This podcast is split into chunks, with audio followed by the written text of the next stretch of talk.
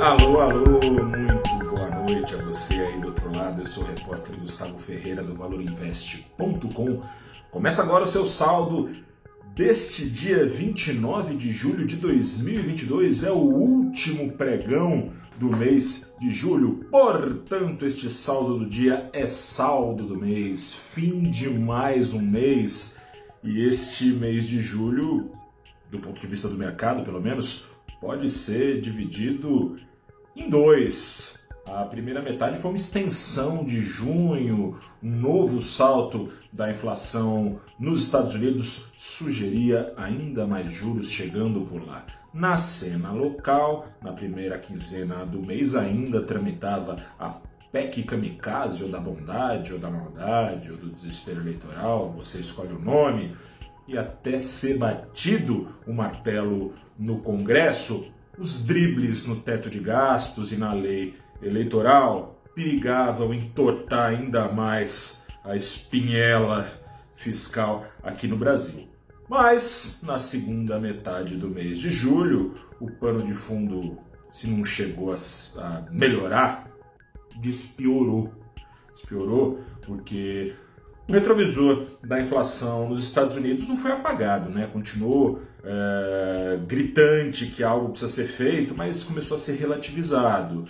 As expectativas passaram a dar refresco, ou seja, é, os agentes econômicos nos Estados Unidos começam a entender que a inflação pode cair, com os juros fazendo de fato efeito lá nos Estados Unidos. E com isso ainda diante de sinais de fraqueza da economia americana, ainda que o mercado de trabalho siga bombando, aliás, no, bateu o recorde de altos salários nos Estados Unidos em 21 anos. Acompanha no valorinvest.com mais detalhes. De toda forma, tudo isso é, foi criando esperanças de que menos juros, no fim das contas, podem ser necessários para domar a inflação. Um sentimento um tanto atrapalhadamente, desastradamente, alimentado pelo Fed, que diz que vai fazer de um tudo subindo juros uma hora e depois diz que calma lá, talvez comece a tirar um pouco o pé do acelerador, enfim, trouxe alguma recomposição do apetite ao risco em escala global na segunda quinzena.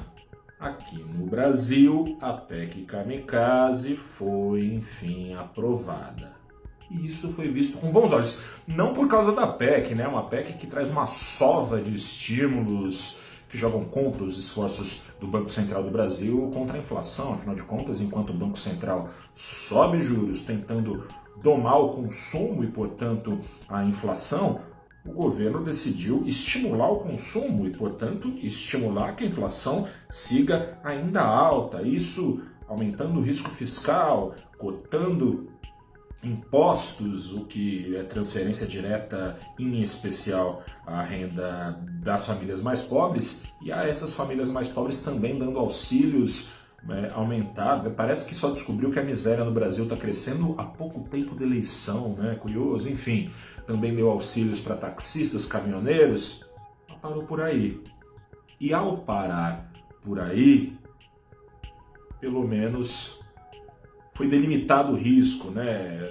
No papel vai ficar, é, esses, vão ficar esses gastos até dezembro. Na prática, deve ser é, permanente, né? É difícil imaginar que em 2023 o novo presidente ou o presidente reeleito num novo governo, qualquer que seja o vencedor das eleições, difícil imaginar que vai chegar, ó, oh, gente, beijão, tchau, tchau, quem ganhou auxílio ganhou, quem não ganhou não ganha, mas não é assim, né? É, mas foi delimitado o risco antes que a impopularidade do presidente Bolsonaro pudesse trazer mais bondades para dentro dessa PEC. Ao ser aprovada a PEC, pelo menos ficou conhecido o problema fiscal, ou seja, as incertezas diminuíram, ainda que as certezas sejam ruins. Resumo da ópera, vou resumir agora em números para você o que foi essa montanha russa de emoções de apetite ao risco que não dava as caras, depois começou a dar com tudo. O Ibovespa, é o principal índice da Bolsa Brasileira, ele acumulava perdas mensais de 3,5% até metade do mês, dia 14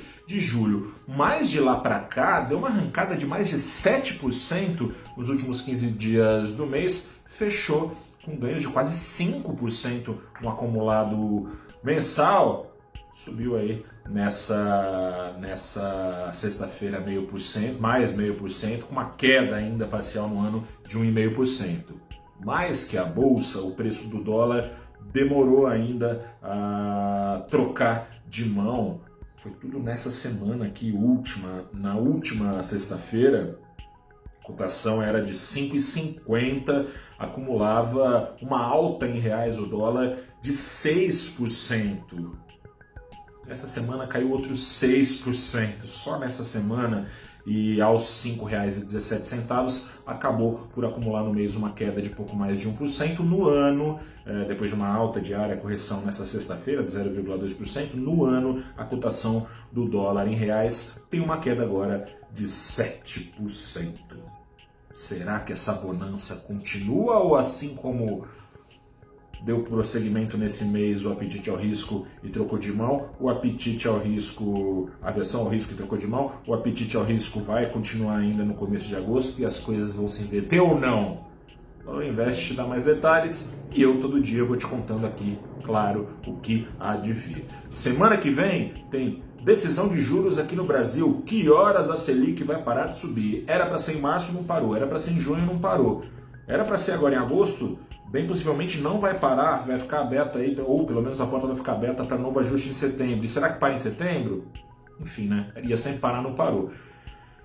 Sobre isso te convido a conversar nesta segunda-feira comigo, com José Márcio Camargo, que é economista-chefe da Genial, e com Elisa Machado, que é economista-chefe da Arx Investimentos. Estaremos ao vivo para responder as suas perguntas no canal do Valor Invest, no YouTube, no Facebook, no Instagram, no Twitter e no LinkedIn, às nove da manhã, pontualmente, nesta segunda-feira.